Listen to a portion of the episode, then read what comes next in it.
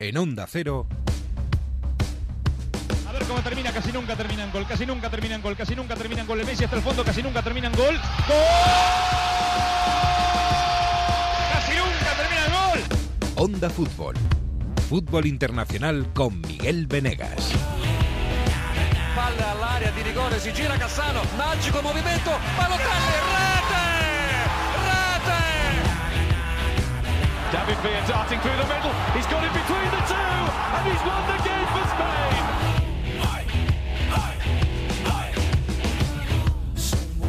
Hola, ¿qué tal? Muy buenas, qué bonito es este mes de mayo, qué bonito es el mes de mayo para el fútbol. Luce el sol, incluso por allí por Manchester o por Liverpool, o en Dortmund o en París. Se abren los espacios, tiemblan las piernas, hay goles y se corona a los campeones, porque todo termina en este mes de mayo.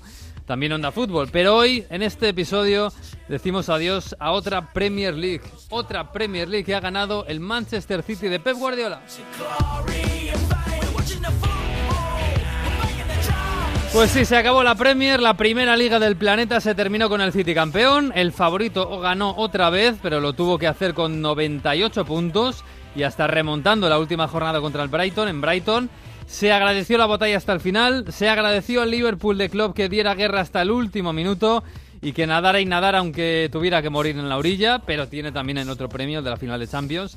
City y Liverpool han sido los protagonistas de esta gran Premier que nos deja y además el Chelsea, eh, el Chelsea y el Tottenham están en Champions, a Bayern y United están en Europa League, el Wolverhampton esperando por su plaza de Europa League a que gane el City la Copa, si la gana será también de Europa League, y los descendidos Huddleston, Fulham y Cardiff. Así se nos va la Premier, llena de finalistas además, en un fin de semana que además de esto nos deja una pequeña sorpresa en Alemania, porque el Bayern no pudo ganar en Leipzig, no pudo ganar el título y ese título lo tendrá que conquistar en la última jornada contra el Eintracht, que no será un rival fácil.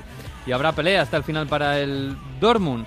Eh, y sorpresa en Holanda, donde el PSV pinchó e ya virtual campeón al Ajax de Ámsterdam, que ha hecho un final de temporada, la verdad, espectacular. Tenemos mucho balance que hacer.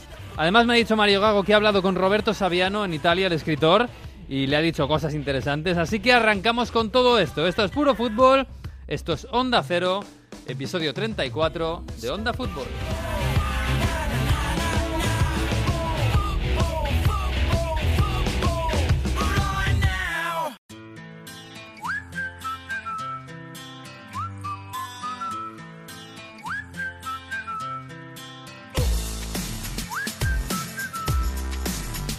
Pues ya está por aquí Sergio Santomé. Hola Sergio, ¿qué tal? ¿Cómo estás? ¿Qué tal? Muy buena. Para este café, penúltimo café de la temporada, así un poquito, un poquito té, eh, breakfast, English breakfast. Eh, porque sí, porque hoy es el día en el que ha terminado la Premier, en el que hacemos balance de, de esta temporada que ha sido preciosa, que ha ganado el City, más o menos como todo el mundo preveía, incluso allá por agosto cuando empezamos, todo el mundo daba como favoritísimo al City.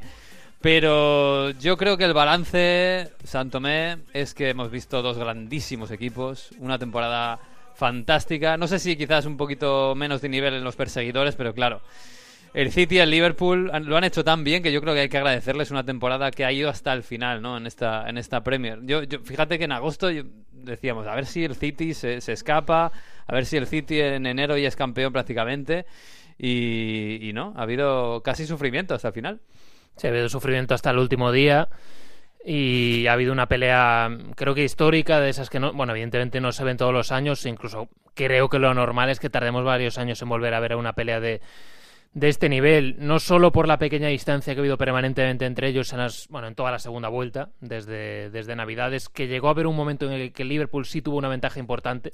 Que fueron siete puntos, nueve nomás. Eh, No, nueve no, pero creo que seis, siete llegaron a ser y hubo aquel partido el 2 de enero o 3 de enero en el Etihad que podía ser un poco el punto de inflexión, que el Liverpool no fue capaz de, de ganar aquel partido y a partir de ahí pues el Manchester City ya en el mes de enero recuperó bastante y en febrero y principios de marzo pues el Liverpool se dejó esos empates que en ese momento pues quizás no parecían malos resultados pero aquellos empates contra Everton, creo que fue Everton, Bournemouth, creo que hubo otro y alguno más, pues al final es lo que le cuesta la, la liga, porque la puntuación es de campeón, es una puntuación de campeón en, 97 puntos el Liverpool y no es campeón. es la tercera mejor, no, eh, cuarta, no, tercera, tercera, tercera mejor puntuación histórica, sí, porque la mejor es la del City el año pasado, la segunda mejor es la de este City y la tercera es la de la de este Liverpool, que es un equipo impresionante, es un Mm. equipo que el año pasado tenía alguna carencia, sobre todo una en la portería y la corrigió muy bien en verano con el fichaje de Allison y eso desde el primer día le ha dado una seguridad, una, una consistencia defensiva, un equipo que mm, ha acabado no sé con cuántos goles, pero 20 goles más o menos encajados, no más. Es decir, una cifra de... El Liverpool 22 goles en contra, pues 23 mira, el un- City. eh, prácticamente medio gol por partido, un poquito más de medio gol por partido, que es una cifra Mm. maravillosa para un equipo que mm, hace no mucho tiempo pues era considerado más un equipo ofensivo, un equipo que, que concedía en defensa y Mm. que con esas correcciones que ha ido haciendo y sobre todo con dos fichajes monumentales como han sido Van Dijk y Allison, pues el equipo ha mejorado mucho en defensa y Klopp ha armado un equipo que no gana la Premier, pero que es un equipo que tiene una oportunidad histórica de ganar la Champions y que es un equipo de un nivel altísimo. El mejor Liverpool de los últimos 10 años, como mínimo, posiblemente el mejor Liverpool de los últimos 15 años. Yo es el mejor Liverpool que recuerdo. Que- Sí, yo creo que es un Liverpool más completo incluso que el, que el equipo que fue subcampeón con Rafa en 2009, que, Mm. Que bueno, tenía futbolistas como sobre todo Gerrard, Torres y Alonso, que en sus posiciones eran impresionantes, pero igual todo lo que les rodeaba, incluso algo de fondo de armario, este Mm. Liverpool tiene más. Y este Liverpool, pues, ha sido un rival tremendamente, tremendamente digno para, para el Manchester City, ¿no? Que con la Mm. temporada que ha hecho y que con el nivel que tiene, pues en condiciones normales y si no hubiese un rival de este nivel, Mm. el Manchester City estaríamos hablando de que ha ganado la liga en marzo con 20 puntos de ventaja, Mm. porque su puntuación es casi idéntica a la del año pasado y es un equipo que se le puede discutir lo que se le lo que se quiera en la Champions, pero en Premier el primer año le costó, no se llevó el título, pero lleva dos años ganando la liga con puntuaciones Bueno, históricas sí.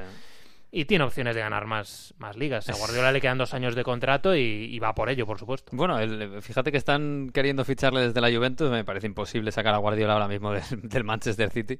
Eh, es que lo de Guardiola, el sello Guardiola, más allá de incluso del estilo y de si cómo, cómo, cómo consigue ese equipo con ese centro del campo que siempre tiene la pelota, etcétera, ocho ligas de 10, Guardiola. Eh, Sí, lo, con- que, lo que se le criticaba cuando quedó eliminado de Champions, en, en- no sé si Line, que era algún comentarista en Inglaterra, era que conseguía que sus equipos fueran en el día a día los mejores, que tuvieran un rendimiento eh, totalmente equilibrado en, en los partidos, pero que es verdad que igual llegaba a los partidos grandes, grandes en la, en la Champions y caían, y eso te perjudicaba porque tienes un mal día en la Champions y acabas eliminado, ¿no? Pero es verdad que es que la apisonadora que son los equipos de Guardiola en todas, ¿eh? En- es verdad que son tres equipos muy grandes, pero Barça, Bayern y Manchester City es que solo ha, solo han no ganado una, dos ligas. Es que es Sí. tremendo. Sí, es bueno el- el mayor ejemplo de, del resultado que, que obtiene Guardiola con, con el trabajo que hace, con los proyectos que tiene, con, con la forma que tiene de entender el fútbol y con una dominación bueno absoluta que en Alemania fue incontestable. En Premier no llega a ese nivel porque sí hay una distancia más pequeña entre él y su, y su máximo rival, Mm. pero al final el que se lleva el título es el Manchester City por segundo año consecutivo con algunas diferencias con respecto al año pasado. Eh, fundamentalmente lo que ha cambiado es el papel, digamos, de estrella del equipo, de mejor jugador del Manchester City. El año pasado era eh, De Bruyne y este año, pues sobre todo por el tema de las lesiones y la falta de continuidad, e incluso el nivel un pelín bajo para lo que es su- sus, sus posibilidades cuando ha estado sano, pues De Bruyne no ha estado a ese nivel, pero ha aparecido Bernardo Silva desde el primer día. Yo recuerdo en verano la, la Community Shield que gana el Manchester City contra, contra el Chelsea de Sarri y ya ese día Bernardo es el mejor del partido. Sí. Venía creo que de jugar el, el Mundial, había tenido 20 días de vacaciones, no más. En la Community Shield es el mejor, en la primera jornada es el mejor, De Bruyne empieza la temporada lesionado, Bernardo tira mucho el equipo en la primera mitad del curso, Mm. luego aparece más Agüero en un tramo importante después de Navidad que mete muchos goles, Sterling también mucha regularidad, siendo el futbolista Mm. de banda más importante del equipo. La plantilla sigue teniendo alguna carencia, la del lateral izquierdo este año se ha visto pues, Sí. un poco como el año pasado, ¿no? Y le ha costado puntos en algún momento importante en la temporada. La falta de un lateral izquierdo, la decepción que para el club ha supuesto pues todo lo que rodea a Mendy, ¿no? La cantidad de lesiones que ha tenido, el hecho de que eso haya jugado en dos años, pues no sé si son 15 partidos, no ha jugado más con, con el Manchester City. Y es una pena porque es un futbolista con un potencial y con unas condiciones que de hecho las demostró en los primeros partidos que jugó con el City, Mm. pero luego entre las lesiones graves de rodilla y que cuando ha estado sano pues no, no parece o no termina de ser ese jugador con implicación que entre en la forma de, de trabajar de Guardiola, pues te genera una debilidad, porque no tienes un lateral izquierdo suplente, porque Delf cuando juega pues no es su posición y tiene muchas carencias. Eh, y al, al, final el mejor es Zinchenko, dentro de sus limitaciones, que tampoco es lateral, pero ahí pues es un tema que quizás el City pueda abordar este verano. Para el año que viene eh, esperamos una reedición de este duelo Guardiola Club, eh, City Liverpool. En principio sí. los equipos no creo que pierdan ninguno de las estrellas, ninguno de los dos. Sí, yo creo que... Algo reforzarán, sobre todo el City. Sí, tampoco mucho, tampoco mucho porque el bloque ya lo tiene hecho y incluso tiene que buscar la fórmula para, para darle más, más, minutos, sobre todo a Phil Foden. Mm, Foden. Pero el bloque de los dos está hecho, no creo que ninguno tenga muchas bajas. Claro, es que en mi pregunta el año pasado, cuando ganó el City, eh, era, ¿esto puede ser una gran dinastía del City que, que domine claramente la Premier en los próximos años? Y mira, un año después mi pregunta es, ¿este gran duelo precioso entre Klopp y Guardiola, entre City y Liverpool, eh, va a seguir los próximos años. Sí, yo creo Algo sí. hemos mejorado. yo creo que mínimo un par de años. Hombre, a ver, en, la, en, lo que es la dinastía y la posible hegemonía del Manchester City son ya dos ligas sí, y claro. es un equipo con capacidad para ganar cuatro seguidas perfectamente. Hmm. Lo que pasa es que si lo consigue, pues lo hemos visto este año, van a ser ligas muy reñidas, con mucha dificultad, con mucha carga de partidos, porque al final estamos hablando de plantillas que con lo lejos que llegan en Champions, más copas en Inglaterra y demás, pues se van a cerca de 60 partidos por temporada y sí. eso también es una exigencia brutal para, para todos ellos. Pero si yo veo un duelo que se prolongue durante varios mm. años, Klopp tiene tres años de contrato, Guardiola tiene dos, son dos entrenadores que nunca se han ido antes de tiempo de sus equipos, de hecho lo han, lo han dicho permanentemente, ¿no? De que es forma de forma parte de su visión del fútbol, que, que si firman un contrato largo ellos lo procuran por su parte respetarlo y así lo han hecho hasta, hasta ahora. Y es una buena noticia que este modelo de entrenadores eh, triunfe, eh, los dos, y además con proyectos largos, ya llevan tres y cuatro años en cada uno de los equipos y es, una buena noticia. De los otros, eh, Chelsea y Tottenham van a Champions. Es verdad que el Tottenham tiene todavía esa vara de plata que es la Champions, ganar la Champions, que sería una locura de temporada. Pero hasta ahora, eh, ¿qué decimos? ¿Ha decepcionado un poquito el Chelsea de Sarri? Eh, bueno, eh, por fases, ¿no? Por fases, sí, sí, porque empezó bien y luego el equipo desde mitad de temporada se cayó mucho y se le ha visto que, que sobre todo no ha habido una mejoría con respecto, ha habido un cambio de estilo, mm. Eh, cambio de estilo que por cierto se fue más claro a principio de temporada que en el tramo final de temporada, porque ahora mismo el mm. Chelsea de estos últimos meses no se parece mucho en la forma de jugar al del inicio de temporada, que era un equipo que priorizaba mucho más la, la posesión. Y en cuanto a los resultados, hombre, si el objetivo era la cuarta plaza, que yo imagino que sí, al final para un equipo como el Chelsea el objetivo tiene que ser la cuarta plaza y creo que ellos ya sabían que pelear esta Premier era muy difícil mm. con la plantilla que, que tenían, pues es una temporada correcta. No de, mal, ¿no? de, aprobado, pero que, no... Que tienen otra pequeña vara de plata, que es la Europa sí, League. la Europa League. Es una temporada de aprobado que si ganas la Europa League, pues igual le puedes poner un notable bajo o notable alto si quieres. Bueno, para mí notable alto ni siquiera llegaría. Mm. Pero, pero se te queda un poco y, seguro que internamente tienen esa, esa convicción de que la plantilla ha dado síntomas muy claros, creo que más de lo que esperaban, de que necesita cambios. El Arsenal, primera temporada post-Wenger, ha quedado quinto. Le queda la bala de la Europa League. Eh, pero bueno, es que también era una temporada complicada para, para Emery. Yo no sé si darle el aprobado. Yo le doy el aprobado. Yo sí, creo que las la dificultades tenía todas. Para mí también es un aprobado. Eh, va a depender mucho de la final de la Europa League, porque al final mm. es lo que te puede dar la opción o no de, de jugar la Champions, pero has estado peleando hasta el final por esa cuarta plaza en tu liga llegas a una final europea que siempre tiene un mérito Mm. un mérito muy importante y ha habido pues sobre todo la clara sensación de que el proyecto estaba empezando Mm. es decir que es un proyecto en el que le quedan muchos pasos por dar muchos futbolistas creo yo del gusto de Emery por fichar que de hecho en esta plantilla hay muy pocos que hayan que hayan sido fichajes suyos al final es Sí. solo la primera temporada de Emery y si miramos el once titular del Arsenal en el once habitual, pues Torreira es el único más o menos que se puede considerar fichaje de, Mm. de Emery. Y Genduzi, que ha jugado mucho, ahora un poco más suplente, pero bueno, también ha tenido mucho peso durante la, durante la temporada.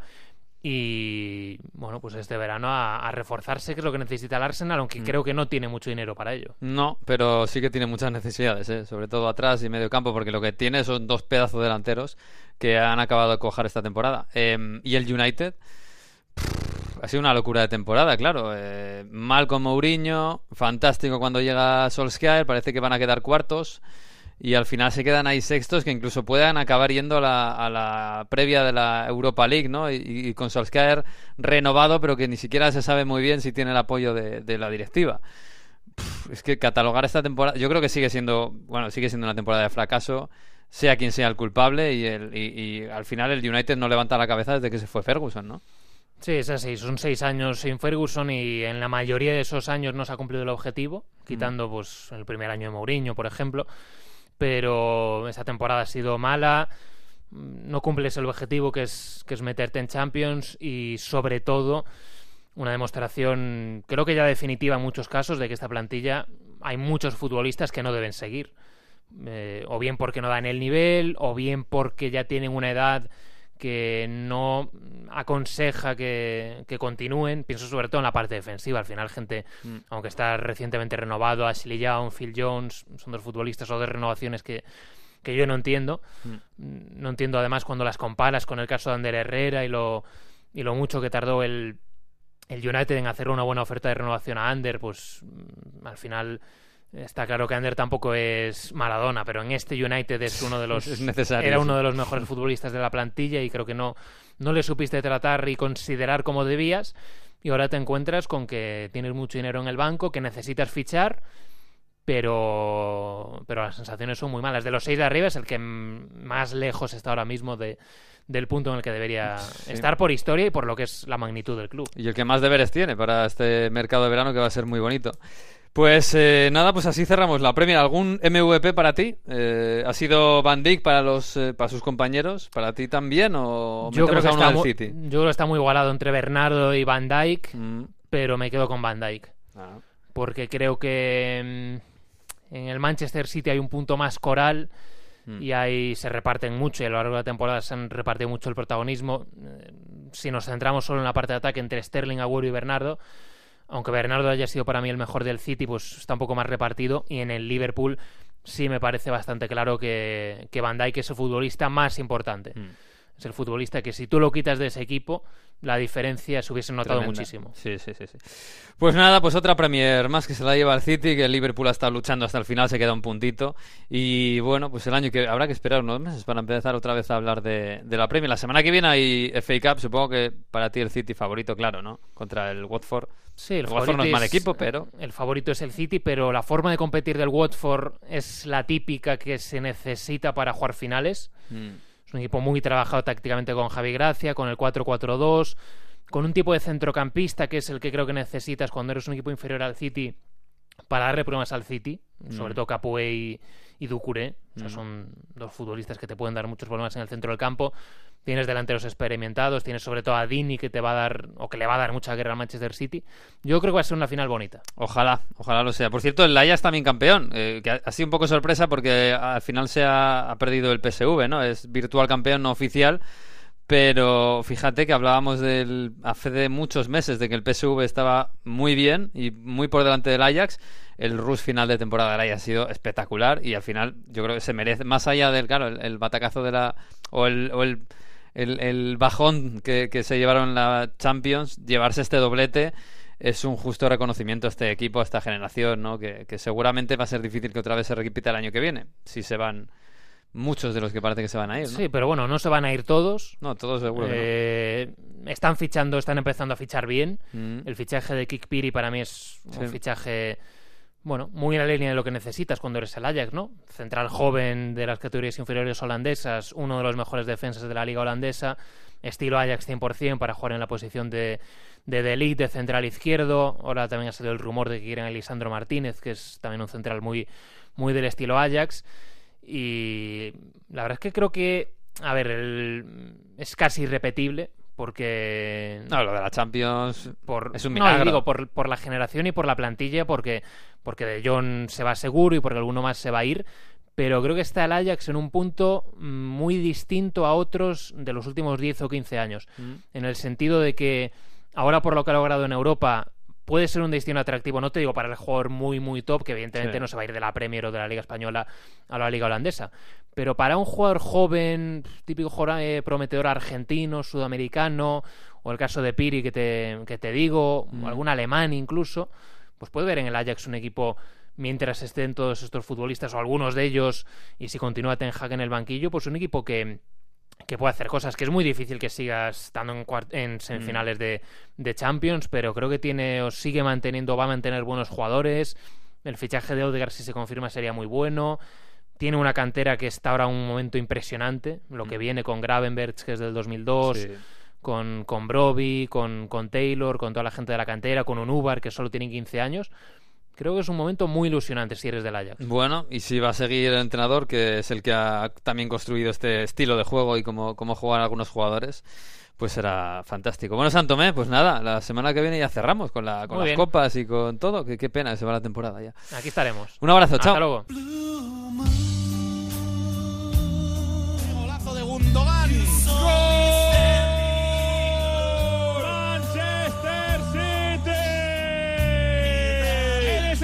El 72 de partido, libre directo desde la frontal. Aparece Incai, se acerca la pelota, le susurra Blue Moon, you saw me standing alone. Y le pega el zapatazo directo a la escuadra. Se acabó el partido, suena el Blue Moon en Inglaterra, campeón de liga se abrazan Pep Guardiola y David Silva, una carrera por el título histórica. Felicidades Manchester City, campeón de la Premier League 2018-2019.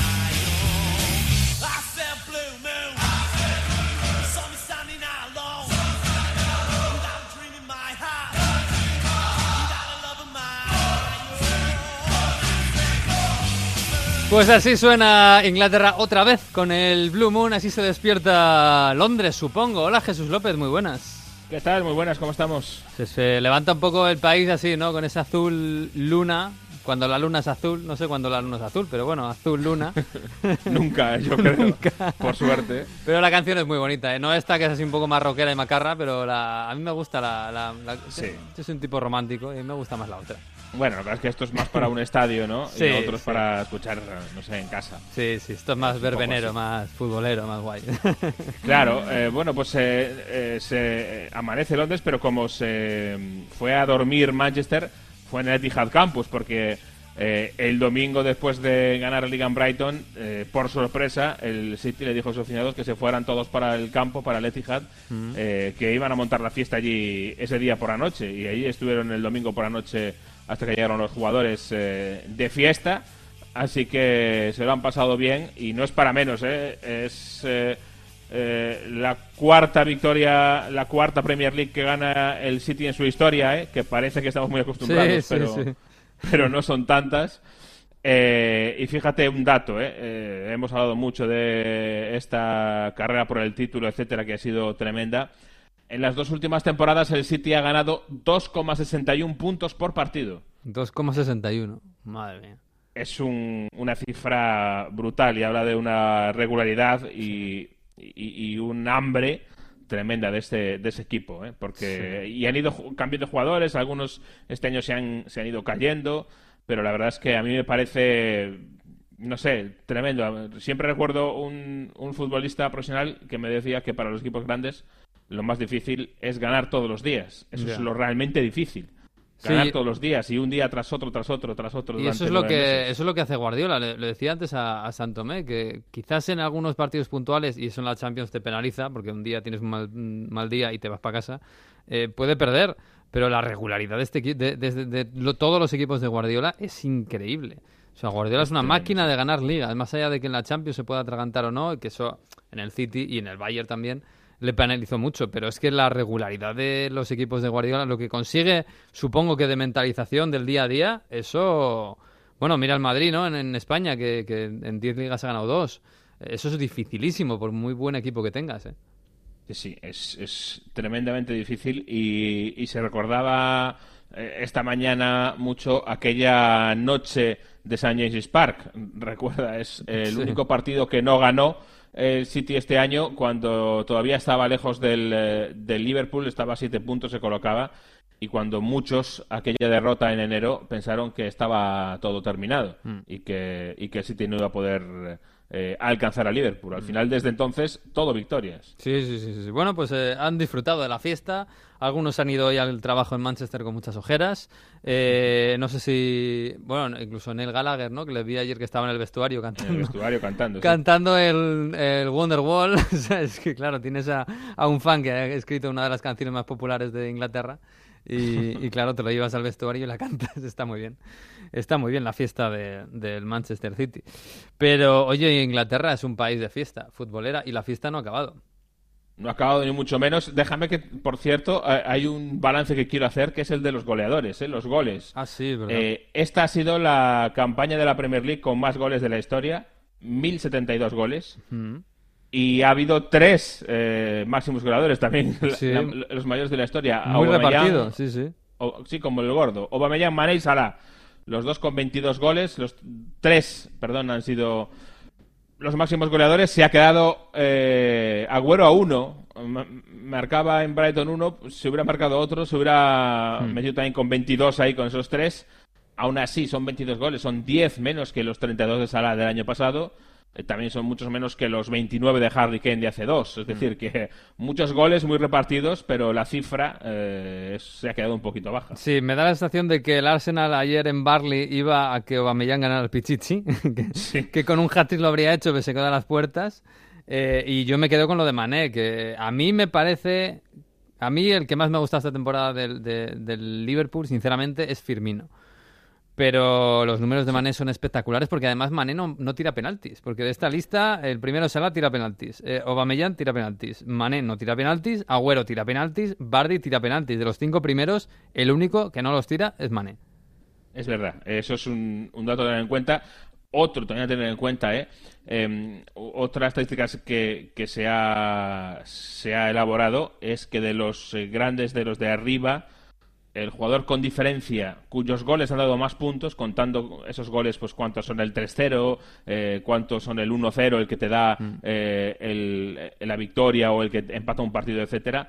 En eso eh, sigue ganando por mucho Mohamed Salah este año. ¿eh? Le ha dado 22 puntos con sus goles al, al Liverpool. Sí, Eh, sigue O sea siendo- que por ahí Mohamed Salah, aunque ha sido a lo mejor un poquito menos espectacular o mucho menos espectacular que el año pasado, ha mantenido una rentabilidad enorme para su equipo. Sí, señor. Y el máximo asistente Hazard, ¿eh? que se ha perdido muchos partidos y 15 asistencias con 16 goles, que siguen siendo números espectaculares. ¿eh? Es- Espectaculares, espectaculares. Bueno, vamos a estrenar una subsección en lo que nos queda de, de podcast que se The llama... finalist. A ver, otra vez. The finalist. Los finalistas, porque claro, Hay muchos. es claro. que la Premier está preñada de finalistas y ninguno es campeón de liga. Y ninguno es campeón de liga, ninguno va a ser campeón de copa. eh, y ninguno, de, de- de- de ninguna de las tres copas que hay en Inglaterra, ninguno va a ser campeón de esas tres copas. y ninguno es el equipo con más dinero. Ojo, ¿eh? Sí. Eh, había que hacer una disertación sobre, sobre esto porque eh, aquí el secreto, y como decía aquella frase famosa, eh, es el reparto de idiotas, ¿no? Porque al final es lo que es. Eh, la clave de todo esto es el reparto del, del dinero. Y en vez de tener a dos muy ricos y los demás al borde de la, de la desaparición como tuvimos en España Sí. en la última década, pues tenemos una, una competición mucho más fuerte y muchos equipos que t- son capaces de meterse en una final europea.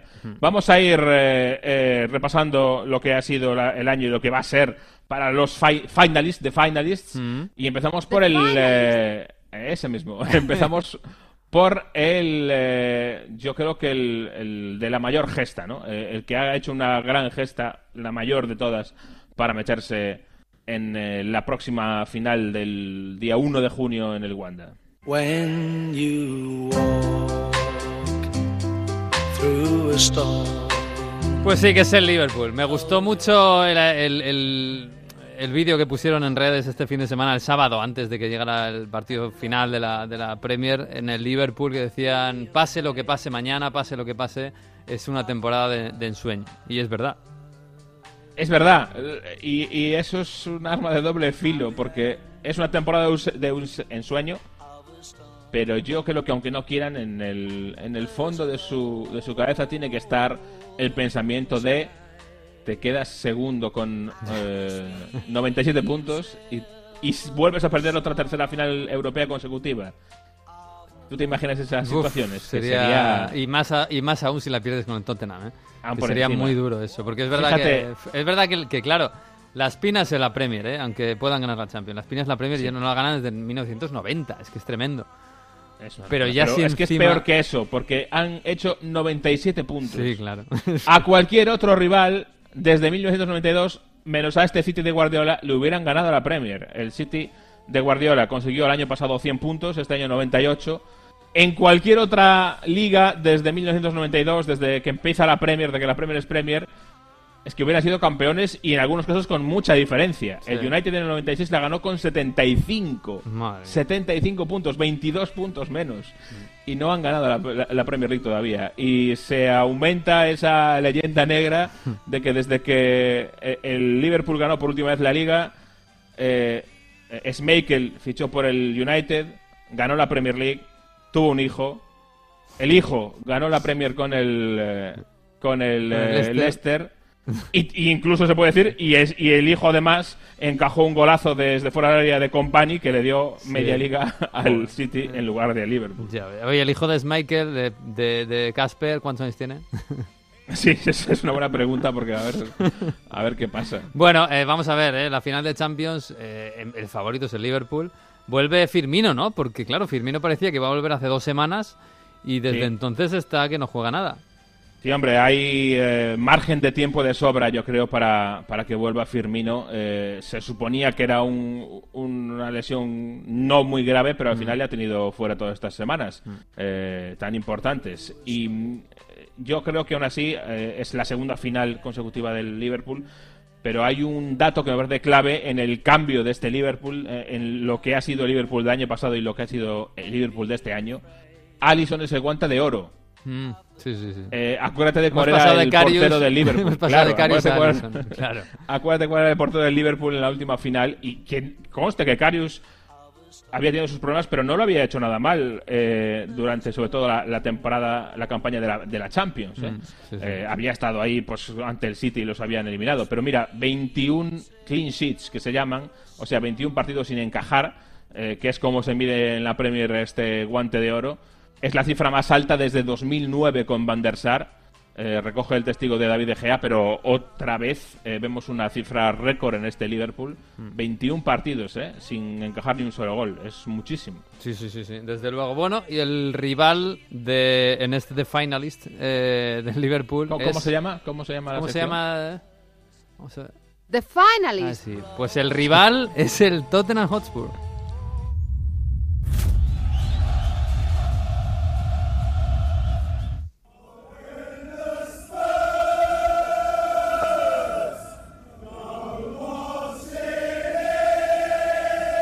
Esto no es el himno, pero casi, casi.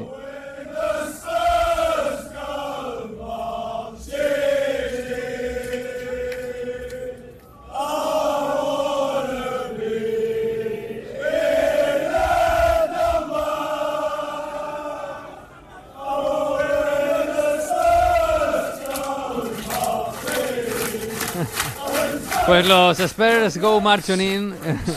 No será el himno, pero es lo que realmente te da la- el sabor de, de estar en White Hart Lane, porque es lo que cantan los aficionados del Tottenham incansablemente. El Oh, when the Spurs go marching in, lo cantan en el estadio, en el tren de ida, en el tren de vuelta y a todas horas. Bueno, el Tottenham, eh, un poco a lo que hablamos del Liverpool, pues también para el Tottenham, con menos presupuesto, con menos estrellas. No ha fichado nada este año, nada. Y... Es una sanción sin fichar antu, an- Sí, sí, una, auto, una autosanción, claro. Autosanción. Me construyo un estadio y estoy un año sin fichar. Y el, y, y el Tottenham ha hecho los deberes, o sea, está en Champions, está entre los cuatro primeros, y además la joya de la corona. Va a jugar una final de Champions por primera vez en su historia. Eh, está un poquito en la sombra de, de- de esto tan grande que ha este te- equipo tan fantástico que tiene el Liverpool, pero lo de Pochettino en el Tottenham es para ponerle un monumento ahí en la, en- delante del estadio. ¿eh? Es para quitarse el sombrero. Ya, ya le deben un monumento a, a Pochettino en Wembley por la selección inglesa, porque ha sacado muchos jugadores jóvenes de la nueva También. generación de, de esa selección. y también se lo merece eh, en el nuevo White Hart Lane. Fíjate que es, yo creo, el que está en mejor situación de, de todos, eh, el Tottenham, porque al final... eh, No tiene presión. Mm. no tiene presión, ha conseguido el objetivo, que era claramente la, la cuarta plaza, aunque muchos le sigan echando en cara que no gane ninguna de las copas, pero al final eh, lo importante es la cuarta plaza. Eh, ha caído finalmente a ese cuarto puesto cuando a lo mejor se le puede pedir un tercero eh, viendo las últimas, las últimas temporadas. No les importa en absoluto esta Sí. floja recta final que han hecho, pero para nada. Han perdido ese tercer puesto, Mm. pero les da Porque igual. les da igual, porque es lo mismo. sí. Exacto, y porque es- está en, en Champions League. El Tottenham es un equipo que nos tenía acostumbrados en los últimos años a unas muy buenas eh, rectas finales de temporada. Mm. Eh, en este caso no ha sido así por la Champions y la distracción que supone y por las bajas. Eh, al final, eh, aquí la gran incógnita, obviamente, es Harry Kane. Y yo creo que es una incógnita que ya que estamos va a cultivar Mauricio Pochettino hasta el final, me da la sensación. Eh, el otro día, después de eliminar al Ajax, le preguntaban en, en rueda de prensa eh, si iba a estar o no iba a estar Harry Kane y hasta se medio enfadaba o, o yo creo que a lo mejor hasta fingía un enfado porque, bueno, es una pregunta obviamente muy pertinente y es una incógnita que a lo mejor le viene bien manejar a, Sí. a Mauricio Pochettino y yo creo que es lo que va a hacer. Bueno, pues vamos a ver, porque va a ser una final de Champions preciosa, dos equipos que juegan a- a- alegremente. Bueno, el Tottenham tiene muchos registros, es verdad, lo mismo acaba saliendo con muchos atrás y jugando la contra el Liverpool, no lo sé, pero apetece, ¿eh? apetece un partido entre estos dos equipos y bueno, que ganar al Tottenham ya sería la bomba. La otra final, los otros de, final, de finalist, eh, empezamos por el Chelsea.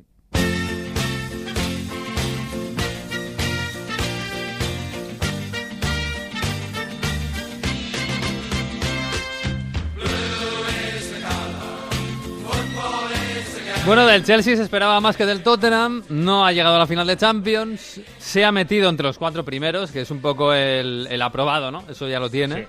Eh, y lo estaba hablando también con Santome antes, empezó muy bien la temporada, nos encantaba el nuevo equipo de Sarri, y al final no sé muy bien qué nota se le va a poner, pero vamos, como gane la final de la Europa League, que es el favorito, creo yo, eh, es un notable, ¿no? Más o menos. Sí, yo creo que ha salvado mucho los muebles porque yo creo que el peor momento sin duda fue la final de la Carabao Cup.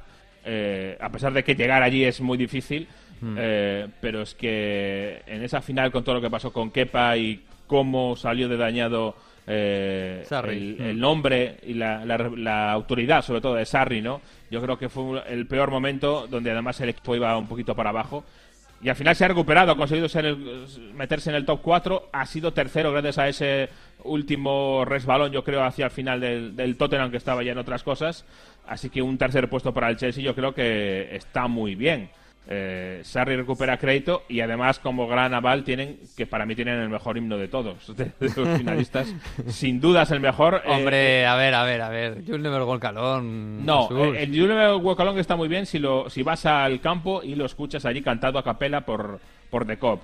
Pero si tú te pones el himno como canción eh, es mucho mejor el Blue is de color sin ninguna duda. hombre. bueno, no, no Eh, sé yo, en ¿eh? toda Inglaterra yo te digo que solo le puede hacer un poco de sombra el del West Ham. El de las. Babels, y eso es porque el del West Ham tiene atrezo, ¿no? Claro, porque tiene, tiene efectos especiales. Claro. Claro.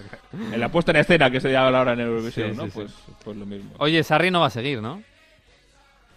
Pues eh, si me dices hace dos meses te diría que no. Ahora mismo yo ya no, no lo tengo tan claro porque, vamos a ver, hay un pro y un contra. El pro es que al final, como digo, pues ni tan mala temporada. Y si ahora, a- además de ser tercero, gana la Europa League, sería fantástico.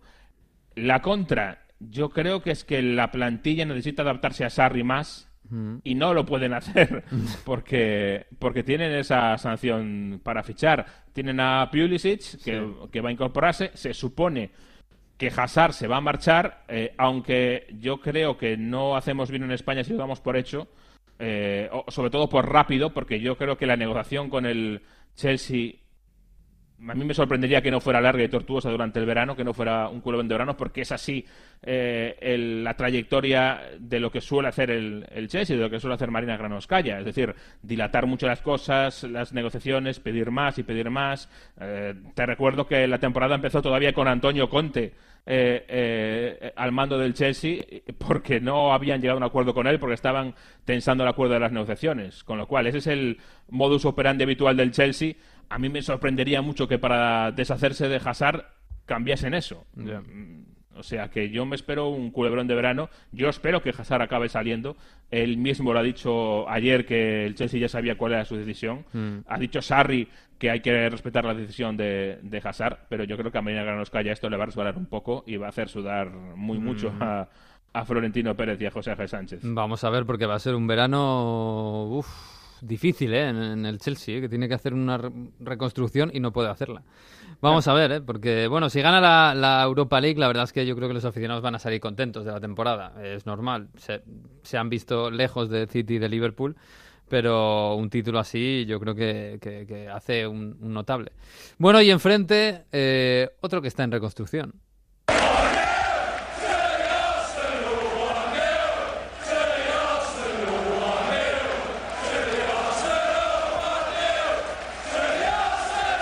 Pues sí, el Arsenal. Este tampoco es el himno, pero es lo que más suena allí en el Emirates. Es de lo que más suena el One Nil to the Arsenal, también con otra otra variante que es el Stand Up for the Arsenal, Ah. o sea, levántate por el Arsenal. Con el mismo, con el mismo, son- con el soniquete, ¿verdad? Sí, exactamente, con el mismo soniquete, porque lo que al final nosotros estamos muy acostumbrados a que hay el himno oficial del club que se pone todos Mm. los días y en Inglaterra pues no es tan exactamente así. Por ejemplo, el Tottenham pone siempre cuando sale el al campo una canción de Star Wars del episodio 1, por ¿Ah, sí? ejemplo. Sí, sí. Del episodio Ah. 1, de la amenaza fantasma. Es de la peor película de todas, pues de, de, Bueno, de ya- esa película ponen la canción siempre. De la, de la peor de todas, no sé yo. Las últimas yo me, ya me, me he bajado del carro, ¿eh? Pero bueno, Bueno, eso es otro sí. debate. Oye, eh, yo le decía, vamos a ver lo que pasa en la Europa League. Eh, ellos supongo que son conscientes de que no son favoritos contra el Chelsea, pero vamos, que imagino que se agarran a Aubameyang y la Cassette, que están, temporada, están acabando muy bien, ¿no? Sí, lo están haciendo muy bien. Fíjate que hoy lunes, eh, cuando publicamos este podcast, se cumple un año que se fue Wenger, que Wenger eh, dirigió su último partido y parece que ha pasado un siglo por lo menos, porque ya nadie se acuerda de Wenger y, y fíjate que después de 22 años, qué rápido nos hemos olvidado todos de él. Eh, se ha quedado un pun- a un solo punto del cuarto puesto, ha colado, como dijimos, a Aubameyang en la lista de Pichichis. Vamos a ver si consigue ganar la Europa League y volver a la Champions. Eso sería la bomba. temporada del Arsenal es un exitazo, eh, éxito absoluto.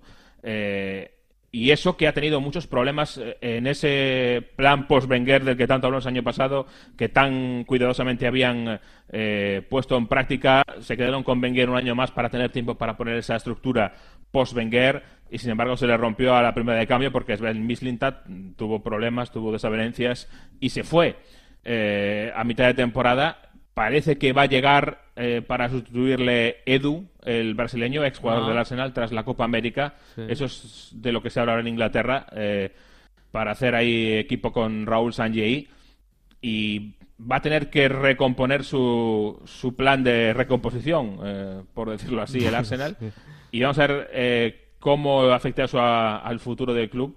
Pero lo cierto es que la primera temporada de Emery, si consigue ganar la Europa League, yo creo que puede pasar de un me, de, bueno, Mm. Sí, de un aprobado un justo. 4,5 Sí. un 4,5 a un 8 sí. eh, en, un- en un partido. Así que es eh, yo creo que el que más se juega posiblemente sea Emery Mm. en esa final. No porque no vaya a seguir, que yo me sorprendería mucho que no, si- sino porque el balance sería muy, muy distinto. Sí, sí, sí, sí, sí, pero desde luego. ¿eh? Eh, yo, dadas las circunstancias y dadas las dificultades, incluso aunque no la gane, me parece una buena temporada de Meri. Es verdad que, Para un claro, 5, puede ser, sí.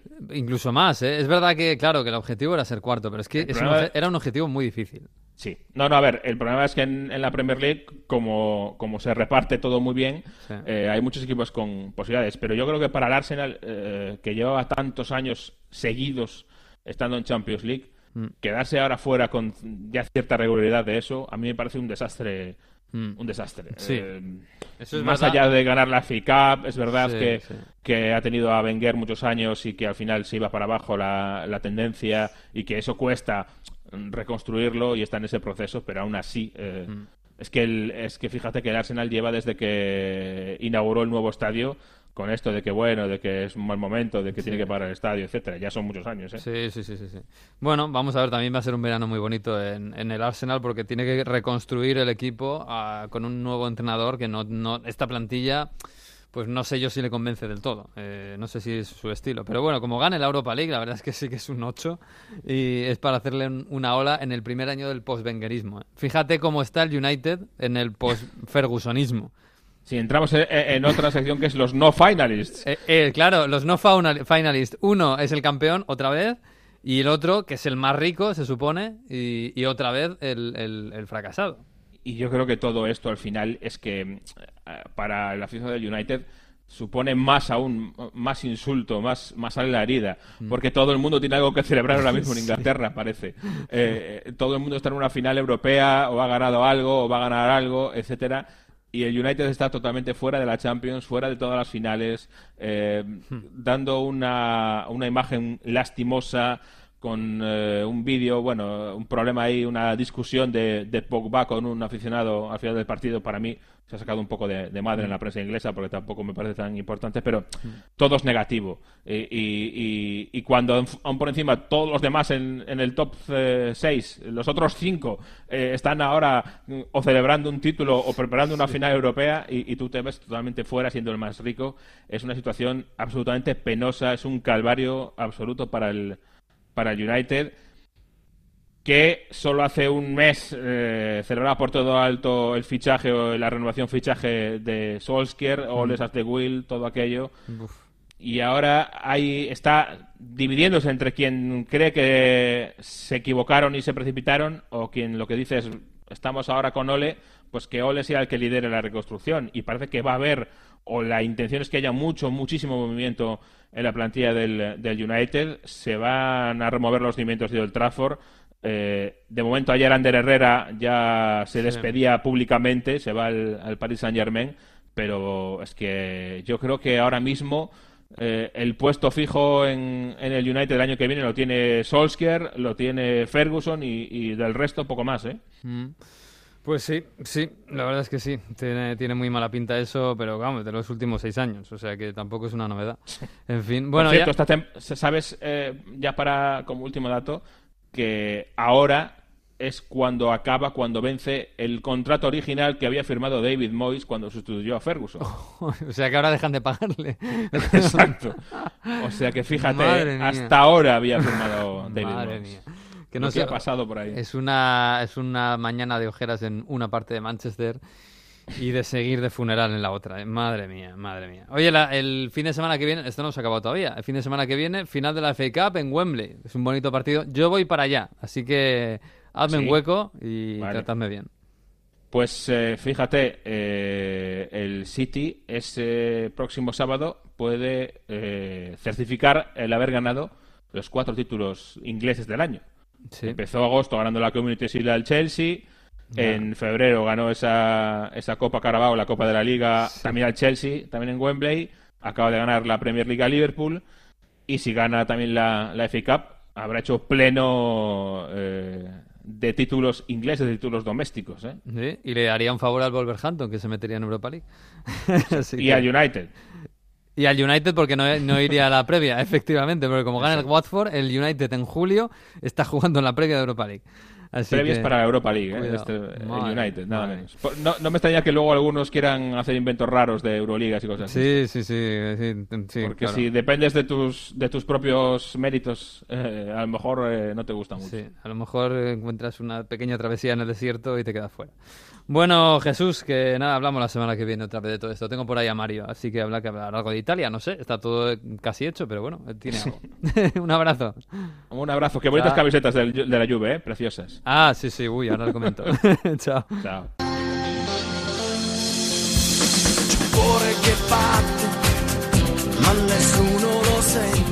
Onda Fútbol. Fútbol Internacional con Miguel Venegas. E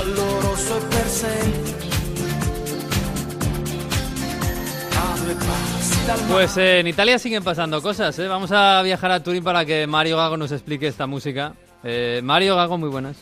Buongiorno. A ver. Mira, mira cómo suena el himno del leche.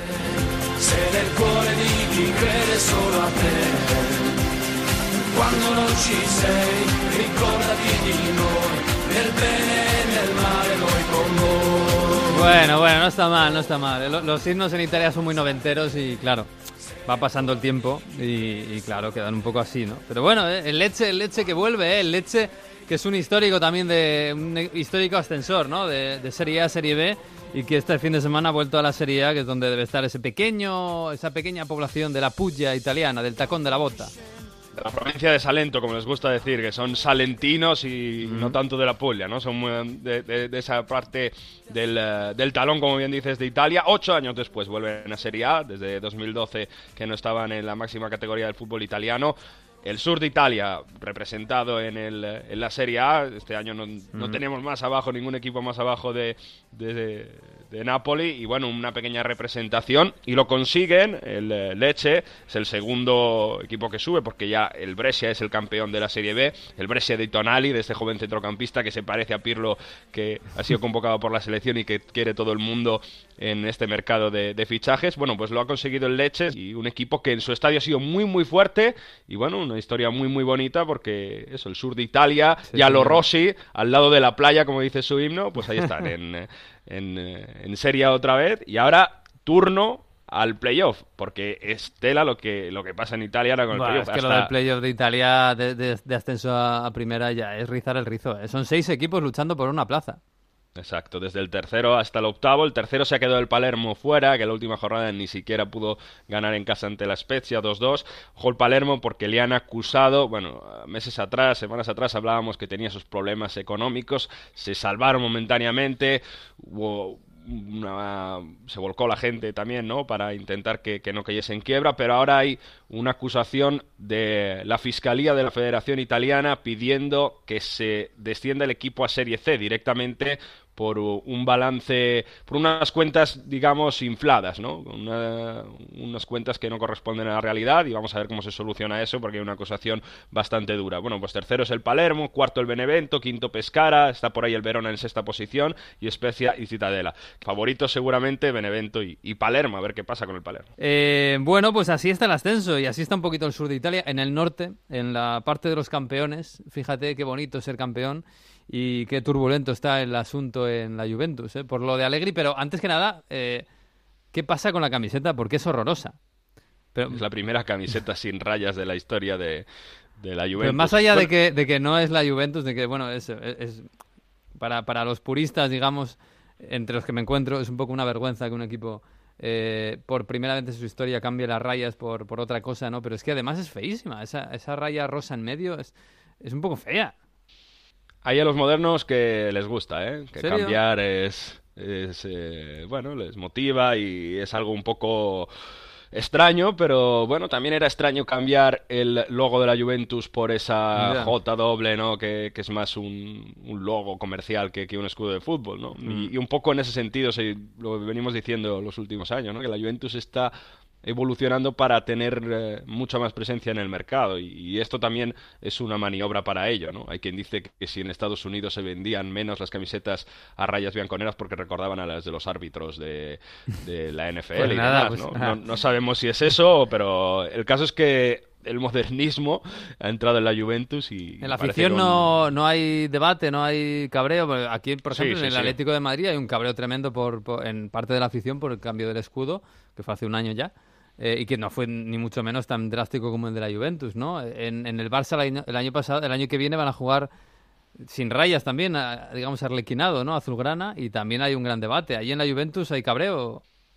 mucho menor que en estos clubes que has dicho anteriormente, ¿no? Sí. Es verdad que ha habido mucha protesta en redes sociales y demás por la camiseta, ¿no? Que no se pueden abandonar, los más nostálgicos, los más, digamos, que, que creen en esos valores, en eso histórica, pero te digo, no está mucho más dividido de lo que se parece o de lo que yo creo que se percibe desde fuera y sobre todo con el tema del escudo, que apenas hubo tampoco esa, esa protesta fuerte o esa organización de aficionados. Viene más las protestas de la curva que, que hemos contado y otras veces, ¿no? Por precios, por abandono de la sociedad, ¿no? De, de- de- de no tutelarles, que, que por estos temas tan, tan simbólicos como escudo o camiseta. Pero bueno, en la Juventus la cosa, lo único que conta es Vincere, ¿no? Vincere es la única cosa que conta, dice, Pues dice su lema.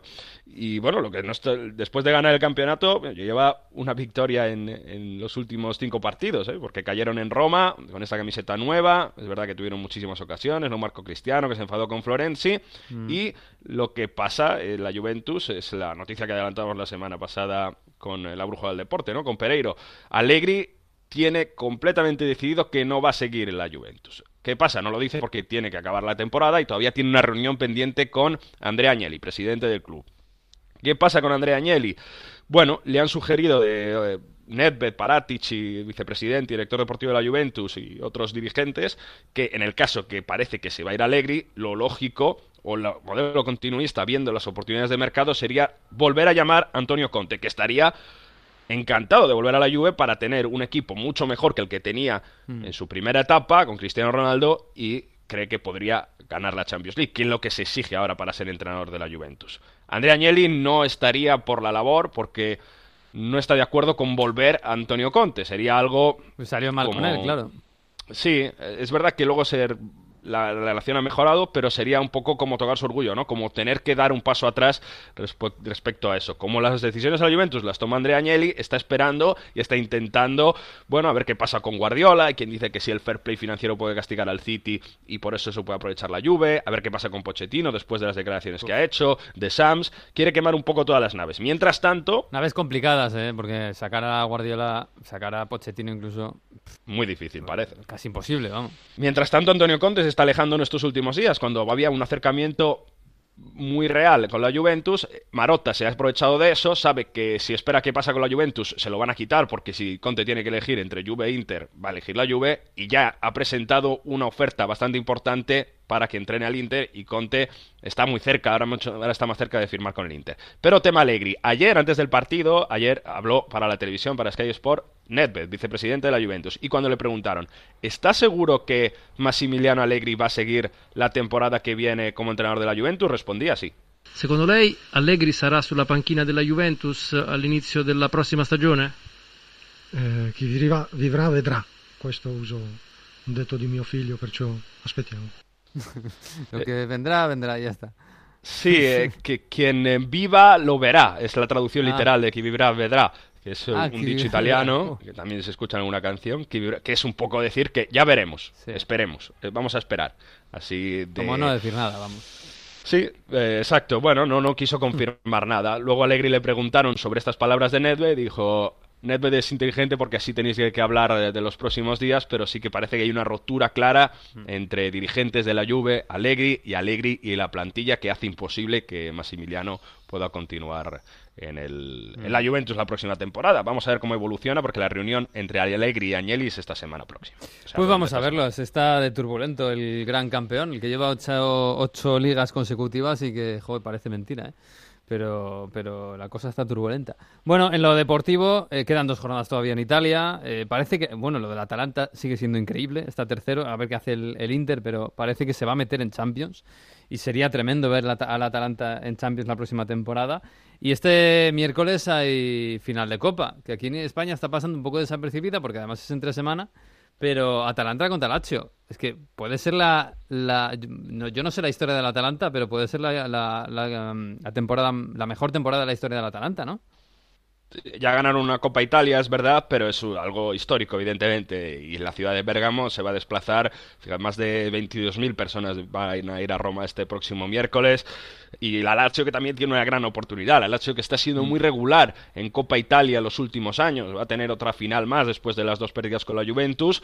Y también bueno, vamos a ver, ¿no? Porque son equipos que ofrecen mucho ofensivamente, o sea que se espera una final muy, muy bonita, con Inmóvil, con Correa de una parte, con Milinkovic Savic, Luis Alberto de parte de la Lazio, Atalanta con Duban Zapata, con Josip Ilicic que está a un nivel fantástico, con eh, los defensas que marcan de todos modos. Y vamos a ver lo que pasa en esa final de Copa Italia, porque eso también puede depender de la clasificación para Europa de muchos equipos.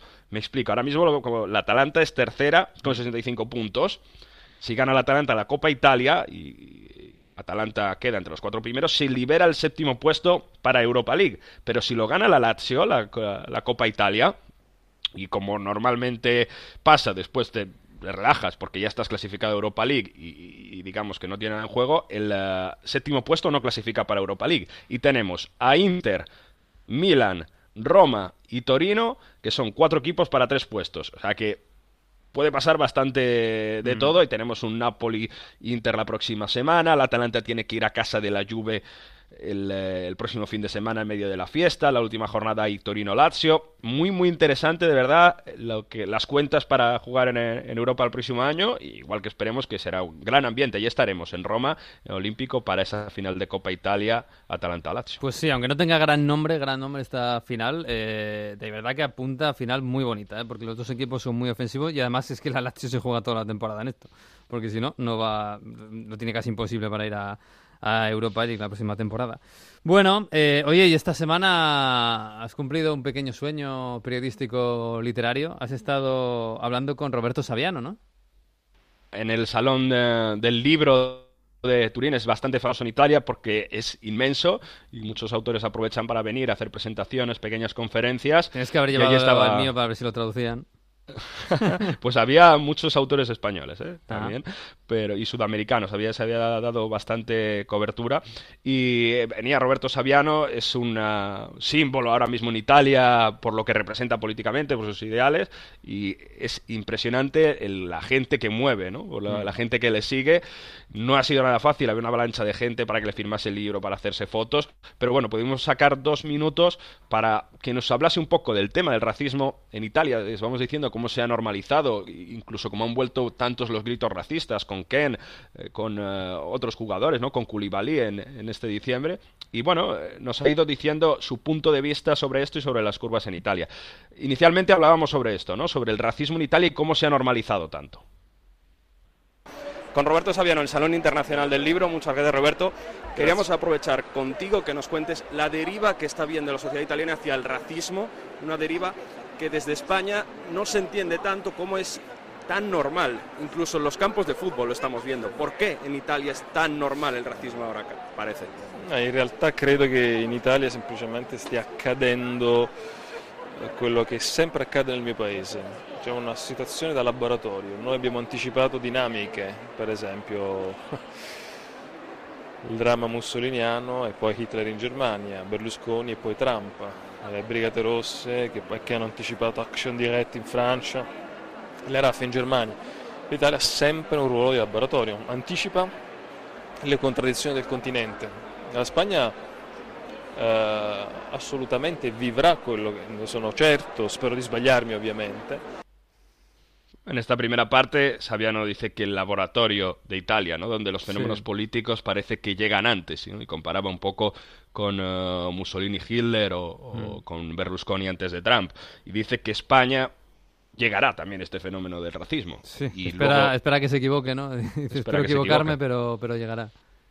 Y comentaba ahora sí, en este próximo corte de audio, por qué no ha avanzado tanto en, en estas últimas elecciones, por ejemplo, a nivel político, o al menos no hay esos gritos racistas en el público. Probabilmente l'idea che mi sono fatto, la vicinanza con il franchismo, che non è caduto troppo tempo fa, innesca una prudenza maggiore degli spagnoli, in una parte degli spagnoli. E questo ha creato come una difesa immunitaria, ma che sta diminuendo tantissimo, tantissimo. E quindi credo che sia questo. Cree que el franquismo, que es mucho más reciente que el, la dictadura italiana Mm. en, en el tiempo, ha hecho que haya un- una resistencia mayor en España que respecto a Italia, en, so- dicen una parte de la población. Esto Sí, pero que esto va descendiendo poco a poco, dice. Mm. Exacto. O sea, bastante preocupante en ese sentido, no es muy optimista. Y eh, a continuación hablábamos del tema de las curvas, ¿no? De cómo en Italia siguen siendo impunes. Le preguntaba ya en italiano y así empezaba a responderme Saviano. Nel fenomeno del calcio, noi siamo un programma di sport, anche di cultura, perché anche hanno tanto potere le curve, sembrano praticamente che hanno immunità, parece che tienen immunità, Perché il- y esto también sì, es sì, normal, ¿no? perché le, le curve hanno la gestione del consenso sportivo che è enorme, sono soldi. Se, se gli i capi ultra decidono di far disertare lo stadio, la società perde soldi in borsa, perde autorevolezza. Le curve, non tutte ovviamente, nelle curve per esempio si gestisce tantissima erba, tantissimo hashish. nelle curve si gestisce la sicurezza dei calciatori, hanno la vita impossibile se si mettono contro. Quindi con le curve purtroppo, eh, anche que- quelle più violente o criminali, le società spesso parlano. Ci sono anche curve che non sono così, grazie al cielo. Eh. Él eh, dice que los equipos no van contra las curvas, ¿no? Con estas organizaciones que hay dentro de las curvas, porque si no le harían la vida imposible. Si vacían el estadio, se bajaría las acciones en bolsa de ese equipo o perdería la autoridad de ese equipo a, nivel internacional. Incluso la seguridad de jugadores está hecha con gente que trabaja en las curvas. Si los jugadores eh, y la sociedad se meten contra, contra ellos, le harían la vida imposible. Esto hace que tengan una impunidad. Dice que incluso las más violentas, es verdad que no pasan todas las curvas, pero que en muchas también tienen mercado de hachís, de hierba, y eso les hace también tener dinero para poder amenazar de una cierta manera a las sociedades. Y ya finalmente confrontaba Saviano con un poco con el tema con España de, de esto de las curvas. ¿no? Eh, poi io seguo molto il, il calcio spagnolo, mi piace l'Atletico, e, eh, Madrid intendo. E, il Barcellona mi è molto simpatico, però eh, lo, lo, seguo, lo seguo anche per la sua declinazione un po' più politica che ha più che in Italia. No? E, e credo che sia un punto centrale la tua domanda perché il, per esempio le organizzazioni di estrema destra italiane sono molto più legate agli ultra che, uh, sì, che in Spagna. Bueno, le gusta el Atlético de Madrid a Saviano y un poco el Barcelona. Dice que por el tema político también lo sigue porque cree que la extrema derecha está mucho más infiltrada en las curvas actualmente. Fíjate, en España también hemos pasado por uh, fenómenos de, de ultras eh, políticos sí. muy, muy fuertes. Bueno, pues eso en Italia sigue mucho más presente que en España, que en España parece que se ha logrado superar, mientras que en Italia todavía esas organizaciones políticas mafiosas eh, que logran vender o que logran hacer negocios, lo hemos hablado también con la Juve durante este año, pues todavía no se supera y el gobierno tampoco está haciendo mucho por ello. Mm, pues sí, eh, Roberto Saviano, siempre muy interesantes sus eh, reflexiones, el autor de Gomorra, para quien no lo sepa, eh, ya hace bastante tiempo, fíjate que tiene todavía 39 años, con lo cual eh, sacó Gomorra muy, muy joven. Sí, hay un montón de libros, Sí, sí. en el mar y no hay taxis, es el, el último libro, y siempre con escolta, ¿eh? también en el Salón Internacional del Libro, es impresionante cómo va con cuatro o cinco hombres que lo escoltan en cualquier momento, y incluso mirando casi cada rincón porque está amenazado de muerte Sí, sí. en el sur de Italia y prácticamente la mafia no se quiere es- deshacer de él por, la por mafia todo no ha- descansa. Sí, y amenazado con Salvini de que le va a quitar la escolta por acusarle de ser racista y, y las acusaciones que hace el gobierno así que Ah, pues muy bien, me van a quitar la escolta, pues muy bien, pues nada, pues cuando aparezca por ahí muerto por un atentado, pues eh, a ver qué dicen. En fin, la vida en Italia y en Europa en general que es bastante complicada. Bueno, Mario, que nada, pues la semana que viene ah, mira, hablaremos de, de quién ha ganado la final de Copa y de cómo se afronta el final, que queda nada, eh, ya en Italia. Buena settimana. Un abrazo. Abrazo. Chao.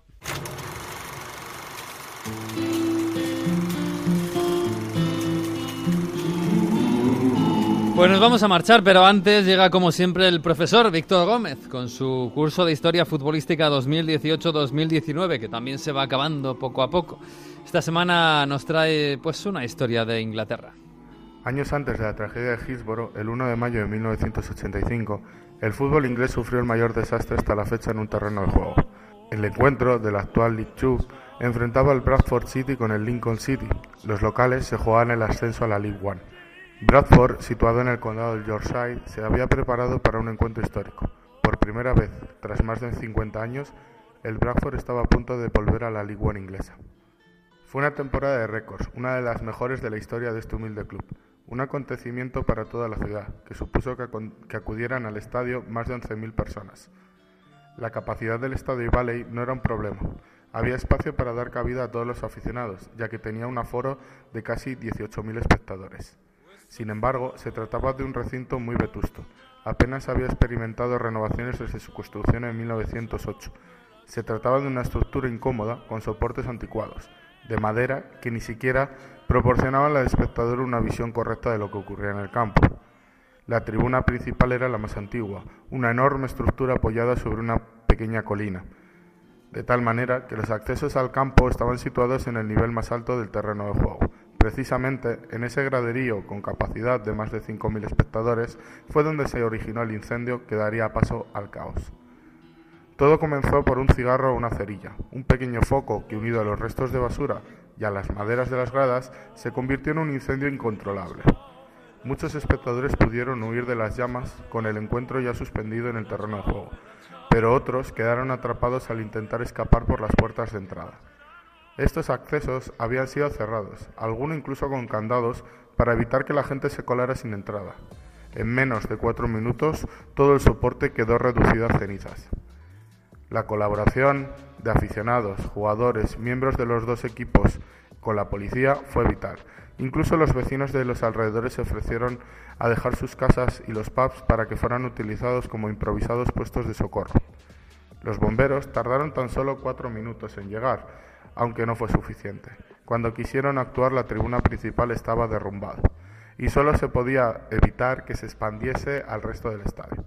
Finalmente, 56 personas murieron en el incendio, dos de ellos aficionados del Lincoln. Hubo algunos que perecieron sentados en la tribuna. Una de las víctimas más famosas fue el expresidente del Bradford, Sam Firth, de 86 años. Los vecinos se organizaron rápidamente y en tan solo 48 horas llegaron a recaudar 3, millones y medio de libras.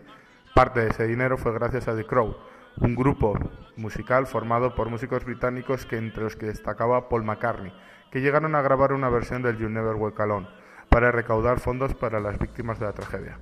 Ese es el desastre mayor de la historia del fútbol británico hasta que ocurrió lo de Hillsborough. Superó en número de víctimas al Ibrox Park en Glasgow en 1971.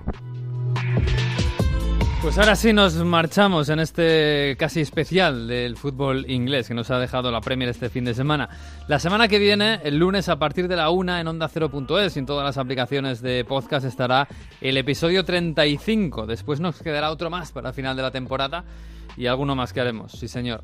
Hasta aquí el episodio 34. Disfruten de la semana, disfruten del fútbol que todavía queda y adiós.